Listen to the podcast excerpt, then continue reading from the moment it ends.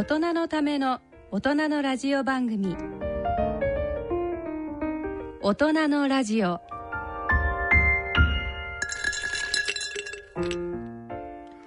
明けましておめでとうございます。坪田和夫です。明けましておめでとうございます。西澤邦弘でございます。毎年この後に普通に言うのがちょっとなんか言いにくいが。明けましておめでとうございます。久保田絵里ですこの時間はご機嫌をテーマにお送りしています。今回のご出演は慶應義塾大学医学部教授の坪田和夫さん。健康医療系出版プロデューサーの西澤邦弘さん。メディカルプロデューサーの久保田恵里さんの3名です。新年明けましたが、はい。本当に今年はオリンピックイヤーでもございますそうのでですよね。燃えちゃいますね。ねついに2020年が来た、ね来たってまだまだ先々だと思ってたんですけど、ね。驚きますね、嬉しい、うん。うん私はとにかくあの当たった閉会式に行くのが今から楽しみ。僕はフェンシングだけしか当たってないですけど、まあまあそれがね僕あのうちのそすぐそばがねマラソンのコースだったのになくなっちゃったか。らちょっと残念ですけどね。本当ですね、はいあれは東京都民もね小池さんだけじゃなくて結構ちょっとねああーって感じでしたけどね。まあまあまあまあでもね。しょうがない、ええ。楽しみましょう。先週一番ですから。はい。はい、はい、ということで今年の先生の重大ニュースをまずは、ね年末にね、あのー先生に、あのー去年の 重大ニュース7割の達成率だったということでしたが今年は何割ぐらいを狙ってどういうような項目を挙げてらっしゃるのかちょっと、ね。はい、一番がですね泣くメカニズムの意味を解明して CNS に出す、これああ今日ね CNS に出すって結構いっぱい出てくるんで CNS って何か、ん。あのお伝えしておくと、はい。セルネイチャーサイエンスお 僕なんか一つの雑誌名からそうセルネイチャーサイエンスそのことをなんですね CNS って言っててだから一流雑誌に出すのみたいなねはあ泣くメカニズムの解明っていうのは去年もありましたけど。もうこの7年間ずっとやってるんだけど、うん、でもちゃんとそこに CNS というキーワードも絡んできたという。そうそうついになかなか簡単には超えられないって言いますか。そうそうそうそう。まあとにかく、えー、と脳脳のどこの部分がうん。泣くことに関係してて、ええ。どうやって泣いてその意味は何のかって、ええ。まああのーまた今度ね、えーとはい。出た後にでも詳しく説明させていいただきたいと思います。やでも知りたい。あの、ね私事なんですけどなんか年末にちょっと父が亡くなっていきなりあのなんか喪主挨拶しろって言われてで自分がその場で喋ってることをそのことを自分の身に入ってきたのでボロって涙が出てきたんですよ、あ不思あれ？不思議と思ったんですけどねえまさにそれですね。それがうん。どういうメカどこの西田さんの脳が刺激されて、ねえ。それが起きたのか。ほとんどそういう涙が出ないので、なんだどうしたの俺って 久しぶりにあの涙の不思議に、はい、直面しました。はい。それが一番で2番目が禁止の発症メカニズムを解明しまた CNS に出す。そうそう。あのほらバイオレットライト仮説っていうのをずっと今まで言ってきたじゃないですか、それにあの OPN5 っていうねその、うんうん。ノンビジュアルフォトリセプターが関係してるっていうことを、うん。まあ、突き止めたので視覚と関係いない受容体が絡んでるってことで非視すね覚の状態はが、でこれはぜひあの出せたらいいな、いそれが分かったらまた画期的な禁止治療法も分かるかもしれないってことですね。もしかして予防法。そうですね。だから外遊びをしてるっていうのが、ええ。あのまあ、禁止の予防なんだけど、はい。それをだからバイオレットライトでうん。置き換えられたらはい。さまざまな、まあ、応用ができますかうんら、うんうん。これ頑張ります、はい。サイエンスに基づいたいろんな医療機の開発でサイエンスに乗ると。そうですね。素晴らしいで3番目が老眼の画期的な治療法。これちょっとだから少し遅いんですが開発が、でも老眼もやりたいところなので。でもここに先生入れ入れてらっしゃるってことはあの画期的な治療法の目処がついてる。そうそう。だから年を取るとええ。体が全部硬くなるっていうことが分かってきてお柔らかくするそう柔らかくする酢漬けにしちゃうとかそういうこと いいね。いいね。そうおお酢を飲んで老眼を治そうとかね。ちょっとね、あの原始的な治療法で。お酢の売り上げ上がるかもしれないね。ねおすめ薬うん、そうそう。そう、そうじゃないんですそが、でもまあこれはとにかく行きたいと。泣けるねそれから4番目はね、バイオレットライトメガネのパイロット治験無事終了。今ちょうどパイロット試験はいやってるとこですが、ええそれが多分、まあ春には終わると思うあので。あこれはつまりいい結果が出て終わるってことが無事終了っていうことですかね。それをまあ,、はい。あの入れました。で5番目が、えー大学発ベンチャー坪田ラボの事業領域を中国と欧米に広げる。おおね。これ先に中国が出てるってことは中国進出が大体こう目処がつき始めたと、あのねあの中国から、ええ。えー、とビジネススクールに来てた、ええ。あのサラちゃんっていうね、ええ。すごい優秀なあの、ええ。子がいるんですけど、ええ。ええ。今中国の、まあ、事業開拓をしてくれてて、はあ。まあいろんなあのコネクション可能性が出てきたのでそれはぜひやりたいなと、それつまり中国の大学との共同研究とかそうですね。大学の共同研究とか、はい。えー、と中国の会社とのパートナーシップを結ぶとか、またここにあのツボラボに中国の研究資金までやってきたら大変なことになりますね。っていうかズボラももともと ええ。その日本のマーケットじゃなくて世界の禁止問題の課題解決だかうらん。もちろんそそれ入ってるんですよね。まああの世界の先生方と友人関係にある坪田先生ならではのビジョン。そうそうそう。そうドクドクターベースとマーケティングっていう名前つけてんだけどいろんな新しい企業を開発するのに、ええ。まあ企業同士で行くんじゃなくてね、ええ。あのー僕と、まあ、友達だったドクターとか、ええ。そのドクターってさ坪田のこと信頼してるわけじゃないですか、え。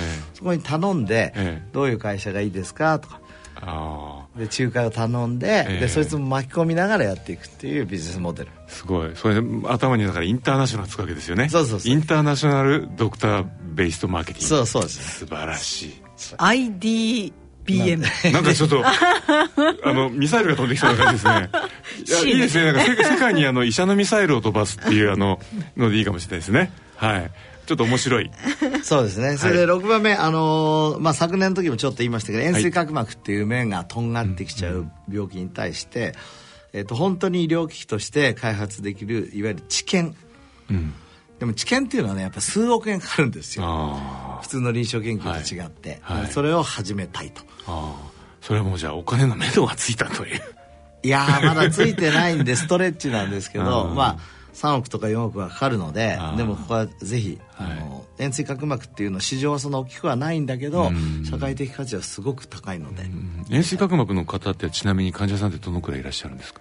えーっとですね中国の試算では100人に1人か2人っていうデータもあれば、日本全体でまあ5万人以下なんで、ええオーファンだって言ってる人たちもいるんですあー。でもなると辛い病気なんですよね。そう最終的には角膜移植になっちゃうんで。あなるほどじゃあもうとなんかこうイメージ化するとか角膜がとんがってるってことは、うん。ちゃんとした映像が結ばれないような感じがするんでそうそうそう。いうことでいいんですか？らとんがっても乗るコンタクトレンズをまず乗せるんだけどとんがりすぎるとさすがに落ちちゃうわけよ。あ落ちちゃう？コンタクトレンズが。もうあの染五郎みたい染太郎？あのこうなんかこう箸の上でなんか回すみたいな話になっちゃうわけですね。うんなんですよね。それは大変なのでぜひ。はいそれから7番目がですね OPN5 これあのいわゆる非視覚系の光受容体なんですが、これと脳の関係を解明してやはり CNS に出す。じゃあ1番目の先ほどちょっと泣くメカニズムもそこに関係するんじゃないかとおっしゃってましたけどもあえ違う。禁止の方ですね。禁止。えー、ということはまあその2番目ともちょっと相関してくるそうですね。項目だとそう。あのーまあ OPN5 目にいいと。え。と目ってね、はい。あのーちょっと話したかもしれませんが脳の出先器官だから同じように良い効果があるってことがだんだん分かってきたのでこれのメカニズムを解明して。面白いですね。あの先生年末にちょっとあの、いろん論文ちょろちょろ見てたら、皮膚に OPN5 の受容体があって、そうそうなのこれはまた全然違った動きをそうそう。独立にしているってそう。いう。あの、はい。そうなんです。よ毛根をね、ええ。元気にしたりとかえもともと OPN5 って目ができた5億4300万年前にも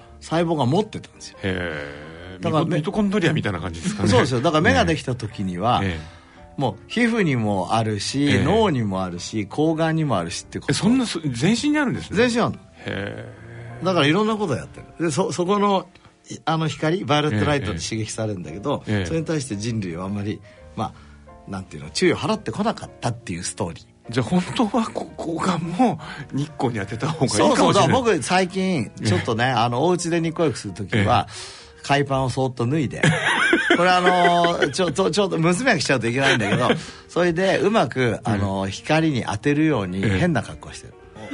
そうお部屋の前のベランダは大大丈夫。あ本当ですーか、うん、そうですね、ええ。ちゃんと股を開きながら読書してるなんかすごい世界になってきましたがでもまあなんかなんとなくねあのいろんなところに太陽を当ててあげたいなっていう感じはありますよね。そうですね、はい。あと3つなんですが、えっ、と8番目。慶応の医学部の修士課程で、アントレプレーナー育成コースっていうのをスタートするんですね4月から、はい。それをちゃんとスタートさせたいなと、これはでも100%ですねこれ決まってるから。えーだからスタートさせて まあ無事スタートさせて無事スタート、はい。無事スタート。そうそう。はいそれから9番目がですね。まあ、えっと実は来年3月で僕あの退職なんですね慶応、えだから20 2021年の慶応の退職に向かって心と体のライフシフトと。退職をええ。なんか本当チャンス、ああそれは素晴らしいですだってね卒業じゃないですか、ええ。卒業して何やるのってのはワクワクするよね。ああ確かによくねこう社長辞めても会社の周りうろうろしてる人っていますからね。そうそういうのをやめようと。じゃなくてそうそうそうそう。まあなんかある意味ねその制約があるとこがこうまた解き放たれるので。うんあ素晴らしい。まあ確かにそう考えたいですよね。そうですね。制約が少しぐらいあった方がいいと思いますまあ、医学界でずっとやってたじゃないですか、はい。ええでまあ、あの4年前3年前とビジネススクール行ったのは、まあ、ええ。これの準備だったんですが、ええ。それをさらにねええ。あの準備したいなと。なるほど。最初のだだい最初の人生は医学が中心だったけど今度はビジネスが中心となった第二の人生になるかもしれないと。そうですね。そうですね。楽しみですね。まですねます儲かっちゃう最後面白いですよ最後、は い右脳のアルファ波を誘導してクリエイティブ思考を活性化する。これはあの今年も論文が出てたやつですよね。あのアルファ波が実はという。そう。クリエイティブ・シンキングっていうんだけど、えいわゆるなんかこうなんな創造的なえはい。考え方、ええ。でこのか考え方っていうのはよく右脳右脳って言ってたじゃないですか。うん。そうなんですよ。これは去年論文出たんだけど右脳にええ。アルファ波だから10ヘルツのはい。この脳波が出ると、ん。そういう創造的なクリエイティブな考え方が助長されますと、なんかねこうあの左脳の方の飲酒的な考え方をこう切ってくれる回路を切ってくれるみたいなそうそう話でしたよね。西田さんよく覚えてらっしゃる、はい。そうなんですよ。先生あの昔からあのアルファ波ミュージックってああいうんじゃダメなんですかね。ああいいんですよ。あれでもいいんですか？いいんです。だから、あのまあ、僕は光でなんとかやろうとしてますけど、ええはい。アルファ波を、ええ。えー脳に出させることによって、えクリエイティブ・シンキングを起こすと。えいいですね。日本人ってその、はい。学んだりとかその1から10は得意だけど、ええ。0から1の本当にクリエイティブなとこ弱いっていうじゃないですそのね確かにそのそこって一種の飛躍がちゃんと必要なとこですもんか、ね。そうそこはねぜひね、あのちょうどビジネススクールでね白坂先生に教えてもらいましたね、クリエイティブ・シンキングってすごい重要だ。だからちょうどあの白坂教授にええ。共同研究しましょうよっていう声をかけてるとこなんか出たらいいなとあの年末ね、あるあの食品関係のあの学会でにちょっと行ったんですけどもそこである先生があの美味しいって感じる、うん。でつまり例えばその日本人は特にあのだし成分とかをの美味しいと思うじゃないですか。であのその先生はだし成分で研究してたんですけども、うん。それを取って美味しいって感じるとアルファ波が出てるらしいです素晴らしい。でそれをそのあの全然美味しさをなくして塩味だけのものを食べさせると全く出ないらしいんですあよーだからどうも美味しいってこともその先生はねアルファ波につながってるってことでちょうど論文出したんだって言ってたんです。あそれぜひ読ませて。だから、はい美味しいものを食べてるとクリエイティブ・シンキングがいいですね。だからその発展したら目目に素晴らしい。アルファ波じゃあお俺あ 10, 10番を達成するために美味しいものいっぱい食べなきゃ今年はね。は いそういうことですね、じゃあ美味しいものを食べればいいということ食べ食べてまたアルファ波ミュージックを聞いて、えー目からアルファ波を入れようかなと。やりましょう。ぜひあの、はい。クリエイティブに行きたいと思います。で先生この今年の重大ニュースの、えー予想達成率。それはね、はい。もちろん100%を狙いますけど、はい。ええ。まあ7割7割8割だったら、まあはい。よしということですね、はい。また今年の最後が楽しみ12ですね。月にまた達成率を教えてください。はい。はい、ということで今年も皆様よろしくお願いいたししまます。す。あそうだまた今日もあ中村先生第2回目来てくださるんですよね、あそうですね。お正月から。はい、お正月、はい。さ3日なのにすいません。あの慶応ビジネススクールの中村博先生をお招きしてお送りいたします、大人のための大人のラジオ。この番組は野村証券ほか各社の提供でお送りします。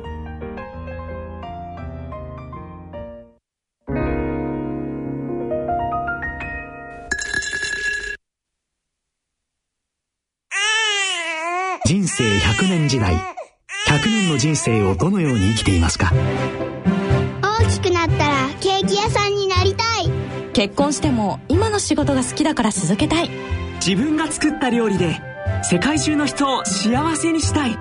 いつまでも元気でいたい。80歳でフルマラソンを完走したい。夢はどの世代でも大きく広がる。あなたの人生夢無限大。でも必要なものは？健康家族友人そしてお金。あらゆる年代に合わせたサポートでいつでもあなたに寄り添います。今からずっとこれからもっと。人生100年パートナー野村証券。それの裏に来てみよう大人のラジオ。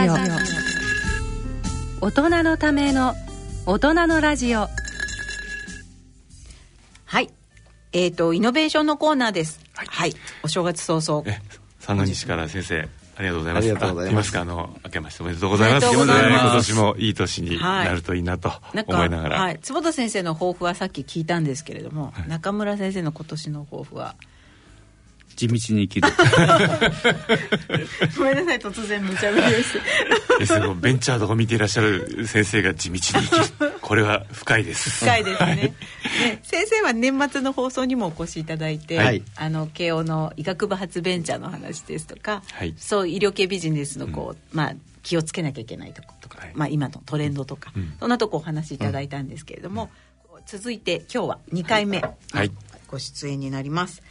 であの今日ちょっと私ですね昨年のえーと、11月かな？にあの日経新聞の方でネクストユニコーン調査というのが、うん、毎年行われているんですけれども、はい、次の1000億企業の候補群。そうですね、はい、っていうのをあの日経新聞の方で調べているもので毎年発表しているところからヘルスケアだけをちょっと選出して、えーと、選んでみたところ、うん、なんとなんとあの慶応医学部の初のベンチャーのでかつ坪田先生の医学部のヨット部の後輩でもある佐竹先生が始められたキュアアップさんが2位になります。素晴らしいですね。うんね、全体の中でも23位ですか？そうですね、ね、全体の中でも23位で、え。ー、だからもう医薬バイオの分野で2位、うん、全体でも23位と。そう。で推定企業価値は225億円。素晴らしいね、だって本当にそれだけのチャレンジしてますもん、うん、やっぱりアプリを医療器具っていう、はい。日本で初めてのチャレンジですからね。せっかくですが、ちょっとね、おそらくどういう企業か知らないあのリスナーさんもいると思うんで、どんな企業か。禁煙補助のためのアプリを、例えば、あの、禁煙したいんですドクターとか行くじゃないですか。じゃあこういうふうにしてください。ニコチンのね、こういう薬飲んでください。じゃあ次は1か月後ねと。はいそうすると1か月間さ一人ほったらかしになっちゃうわけですよ。辛いですよね。そうその時に伴走するその、アプリがあったら、今日はどうでしたかとか聞かれて、あ今日頑張ったよとか、でそれをあの次にドクターが見て、えー、頑張ったんですねとか、えー、あ何本吸っちゃったんですねとか、それでそれを保険適用としようと、実際アメリカで FDA がそういうアプリも適用してますから。なるほどですごい価値としてはすごい価値あると思うんですよね。でもあれですよね、そのかなりそのやはりこう半分こうやめられない人たちなんで非常にこう強い引力でタバコに引きつけられてるじゃないですか、うん、それをこういわゆる、えー、iPhone なりので何かのメッセージでその誘惑を断つってそのメッセージの発し方とかそうそういうところ非常に工夫してて。工夫がね、うん、必要そうですよね。それで、うん、これやっぱりあのすごい企業価値ついてるのは、えー、これあの禁煙から始めてますけど、はい。肥満とかねなるほどそうですね。たくさんのものにどんどん横展開。いろんなアディクションをこう、う横展開できるし、はい、でもそれによって日本が健康になったら素晴らしい、素晴らしいですね、うん。っていうかなんかそれって自分でなんか私はこれがやめられないっていうキーワードを入れると、うん、そのあのそれ AI 的にああそれあなたがそれにこうアディクションされてるんならばこうこうやりましょうっていうふうにあのキーワードに応じて全部こう変えてくれるアプリになるとすごく そういうのもありかもしれない。これでも先生、えーとまあ、ビジネスモデルとしては、うん、あくまでもドクターのところに行って初診とか学びとして、はい、で、えーと、お薬もあるけれどもプラス、えーと、このアプリを使ってくださいっていう感じでされるイメージなんですよ、ね、そうですよ。それでこれはもうすでにちゃんと治験をされていてそれが効果があることが、まあ、分かってるから、うん、なるほどもう保険対象にするためのもう申請はしてるんですか？僕はしてると聞いてます。ただその点数をねどのぐらいつけるかっていうところは非常に難しいところだと思うんですよね。ね。ね。中村先生だからやっぱりこの医療ってなかなかその自分たちで定価をつけれないじゃないですか、企業が。いいお面白いビジネスを考えたとしても。で保険対象になれるかそうじゃないかで全く全然そのビジネスもモデルも変わってきちゃうので、うん、その辺ですごくやっぱりなんだろう面白いけど難しいみたいのもあって、うん、なんかう、うん、あのね先月も話ありましたけど大学発ベンチャーも、はい。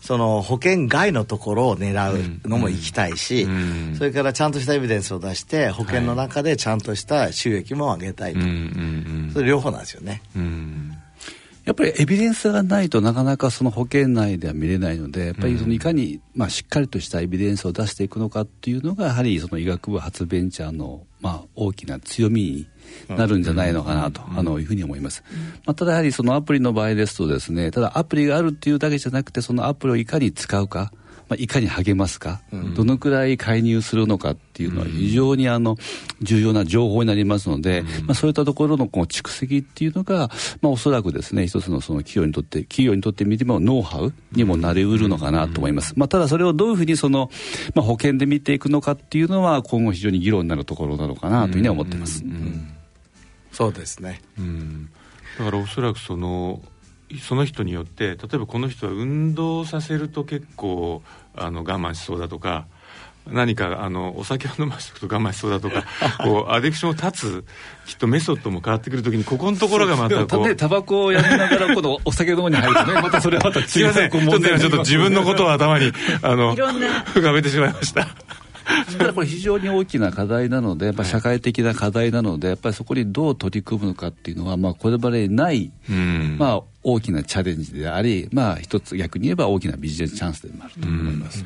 そうですね。この今1位のヘルスあの1位とかこのバイオ医薬ヘルスケアで相当した時のえっ、ー、と全体の18位で医療の中では18あ1番の,、はい、のアルムさんっていうのも、はい、やっぱり医療現場におけるなんでしょうこういうアプリというか。あ両方ともアプリなんですね、うん、こういうシステムですね。なんか。はは、うん、それ例えばそのこういうこうあのユニコーン評価をする投資家筋とかもしくはあの、まあ、評価するまあ専門家たちですね。に今やはりこう IT 系のサービスって言いますかこういうものは評価がつきややすいとかそういうのっていうのは先生あるんですかね？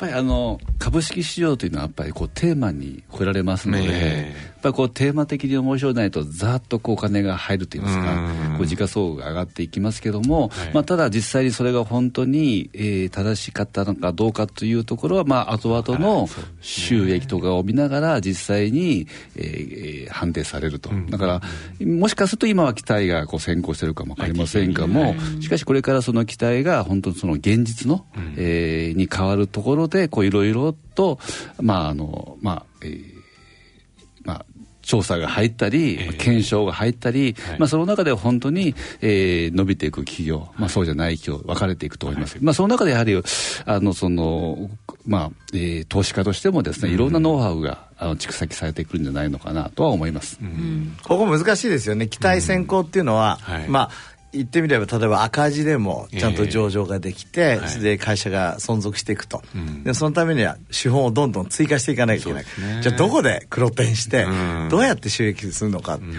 でもそれはあのアメリカじゃね、えーと、確か3分の1か4分の1ぐらいは赤字でもう上場してるんですよ。日本は比較的少ないですよね、日本は結構そしてなんかお薬が1個もなくても上場するといい株価がついたり、いやそれそれはアメリカの方がもっとアメリカの方がつけます。もっとはい。まあ、ただやっぱり創薬系ベンチャーとそういった情報系ベンチャーとかなり話が違ってきますので、まあ、創薬系ベンチャーだとすると、まあ、そこで特許をしっかりと取って承認を受けると、まあ、かなりだいぶですねあの収入が確保されやすいのでそうすると、まあ、赤字を、まあえー、すごく長く赤字を出していても、まあ、上場しやすいっていうのはありますけども、うん、まあ、データの場合だとすると、もう少しこう、えーまあ、時間的に短い、えー、スパンでビジネスモデルの、まあ、成否っていうのが判断されますので、ど。まあ、どのどこまでその、えーまあ、赤字でも許容されるのかっていうのは、やっぱ創薬系ベンチャーとは少し違った視点で考えなくちゃいけないなと思いますけども。っくりどのくらいあのタイムスパンが違うんですかね？その創薬系と。かなりああもちろんあの創薬系の場合ですとその特許20年、はい、えー、やっぱりあの、あの、まあ、保護されますしまあ、プラスいくつかになります、はい、もちろんあの、えー、特許期間中でもですねその競合の癖が出てくるとやっぱりなかなか結構その市場シェアを奪われてしますので、まあ、一概20年、あるいは20年プラスアルファとは言えませんけども、まあ、しかしデータの場合本当にそこまで、えー、長いかと言われるとやっぱり必ずしもそうではないですので、まあ、そこのあたりのその時間的なねあののこう違いっていうのは大きなポイントかと思います。でその時にそのまあなんていう保険償還をなんか視野に入れながらやってると結局全体像はあの広がらないわけじゃないですか。だってもう決まってんだから、医療費って。だから結構海外に行こうっていう企業が例えば慶応大学発ベンチャーもそういう機運がた、ま、高まってるんですけど例えば遺伝子治療ね、はい、目の、えーと、遺伝子治療って一発で1億円っていうのがこれ出たんですよアメリカで。遺伝子治療、一人一億円。一回治療で一億円。でもまあ、この間、あのね、アンジェス MG、あの、森下先生のとこなんか遺伝子治療初めて認可されて素晴らしいなって。だって薬価、薬価がね、ちょっと。そう、60万円ぐらいでしょ？えー、そこすごい差があって、この辺はちょっと中村先生の専門なので、日本とせあの世界のなんか医療費の決め方？そこはどうなんですか？まあ、基本的に日本の場合はですね、やはりその、あの、アクセスとそのコストということで考えれば、やっぱりそのアクセスはもう世界のどの国よりも、えー、よくしようと、うん、まあ、あの保険償還は非常に迅速で広範囲なんですよ。うん、となるとその保険償還をしあが迅速で広範囲ということは、まあ、その分少しコストはまあ、薬価といいますか、うんうん、というのはこう抑えられると。で逆にその、えーまあ、他の国の、まあ、アメリカなんか特にそうですけどもその非常にあの、まあ、薬価は高くなると。そうすると今度はじゃあそういう高い高い薬価をじゃあ保険償還するのかどうか。これはまあ民間が主体になりますけども、えー、というところでこう議論が分かれていくと。となるとやはりそのあの、まあ、政策的に非常に重要なのはですねその、まあ、コストだけを考えるのかと、それからアクセスとコスト両方考えなくちゃいけないんじゃないか、まあ、これいろんなここで議論があると。いうとなかなか非常にですね、えー、難しい議論なのかなと思ってます。因子が複雑系の因子になってくるってことですよね。でもでも社会コストとアクセスだけじゃなくて、やっぱりその価値ソーシャルバリューっていうとこから見るからアメリカは多分そういう1億円っていうのがついてきたよね。そうだってその人が生涯働けるようになって医療費がなくなって周りのサポートがなくなったら56億円なんですよ。確かに資産だと。だから1億円ぐらいいいですねみたいな。そこら辺はどうなんですか？日本ってもうちょっとそのいわゆるその価値というものから、えーと、薬剤のあの、まあ、価格を決めるっていうそういう流れはどうなんですか？これはですね、その価値から、価値を通じてその薬価を決めるっていう仕組みになってますので、うんただその価値をどう見るのかというところが、まああのえー、いろいろなステークホルダーによって、えー、違うと。ねまあ、じゃあ今積み上げでこうどのぐらい薬剤の開発でお金かかったからっていう理論じゃないんですか？基本的には価値をえー、価値からどのくらいの価値があるから、えー、じゃあこの薬にこのぐらいの薬価をつけましょうっていうのが今の基本になりますので。そしたら先生がおっしゃったようなあの坪先生がおっしゃったような例えばその人がそのあの症状のまま20年を過ごした時にどれだけ例えばまあいわゆるこう外部にあの対するまあまあ不経済言っちゃいけないですよね。あのの外部コストがかかるかとかそういった因子も入って判断されてる今のところ薬価に関してはそういった因子までは入ってこないんですけどもまあ、ただやはりそのこれがその既存の薬に比べてですね、えー、非常に革新性があるであるとか、えまあ、優位にやはりその、まあ、安全性が違うであるとか、まあ、そういったことををを背景に、えー、いろんなデータを取ってもらってですね、そのデータが、いや、確かにそうだということであれば、えー、その価値に基づいた薬価がつけられるという仕組みになります。ただ、先ほどおっしゃられたのは、その、あの、まあ、価値が高いというのは分かっていても、じゃあ、それが実際に、えー、より、より働けられるようになるのかということですよね。ただ、そこまで、じゃあ、どういうふうに把握するのかというのは、また、これはまた別の議論なので、そこまではちょっとまだ把握できてないなるほど、なるほど。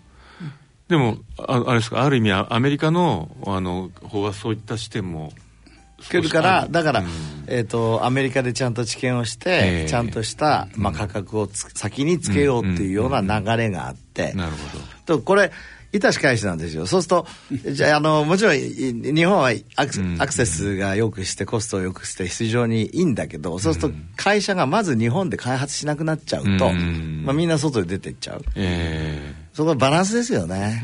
私はでも非常に重要だなと思ってますのはですね、まあ、例えば、まあえー、数千万円かかるあるいは、まあ、1億かかるというような、まあ、薬があったとしてもですねでも実際にじゃあそのコストをどのくらい減らせられるのかっていうこれは薬価ではなくてですねその製造コスト、えあるいは開発コスト、うん、えー、というのを低くすることができればですね、逆に薬価も抑えられてですね、でアクセスも改善する、で逆に言えば、えー、例えば再生医療とかでもですねその再生医療ってやっぱり非常にそのコストが、まあ、そのそれを作るためにいろいろコストがあるわけですよね。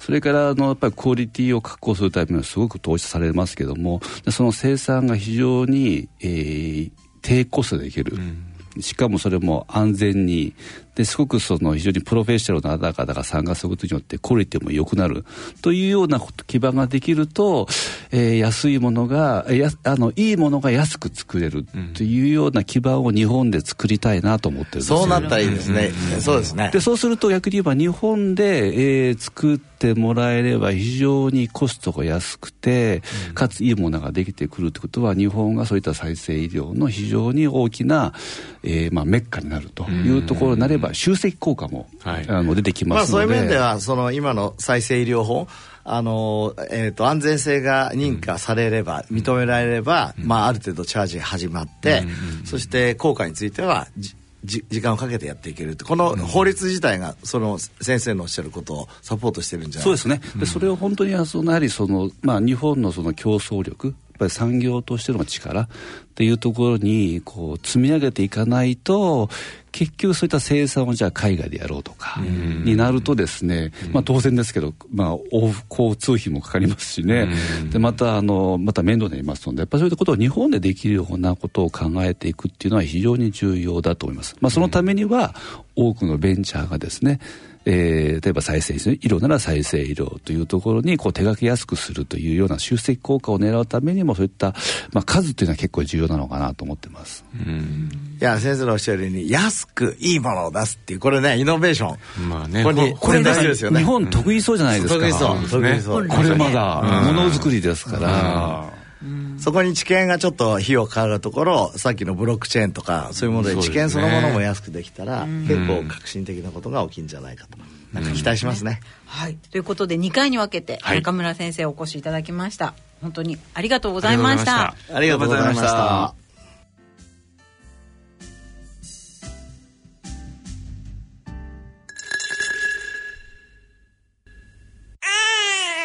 人生100年時代100年の人生をどのように生きていますか？大きくなったらケーキ屋さんになりたい。結婚しても今の仕事が好きだから続けたい。自分が作った料理で世界中の人を幸せにしたい。いつまでも元気でいたい。80歳でフルマラソンを完走したい。夢はどの世代でも大きく広がる。あなたの人生夢無限大。でも必要なものは。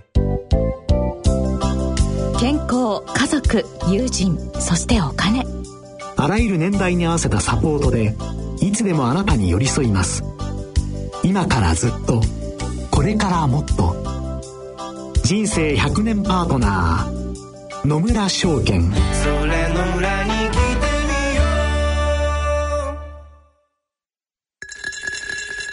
大人のための大人のラジオ。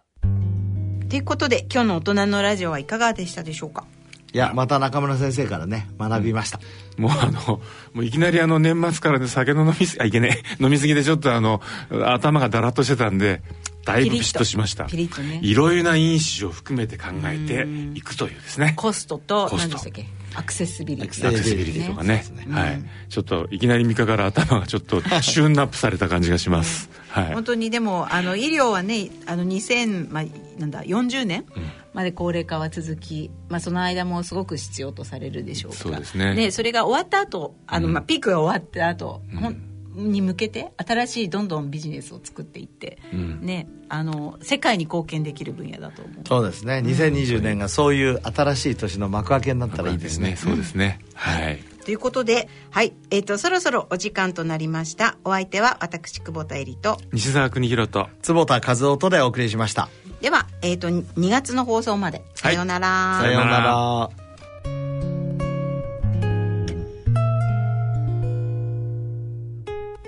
大人のための大人のラジオこの番組は野村証券ほか各社の提供でお送りしました。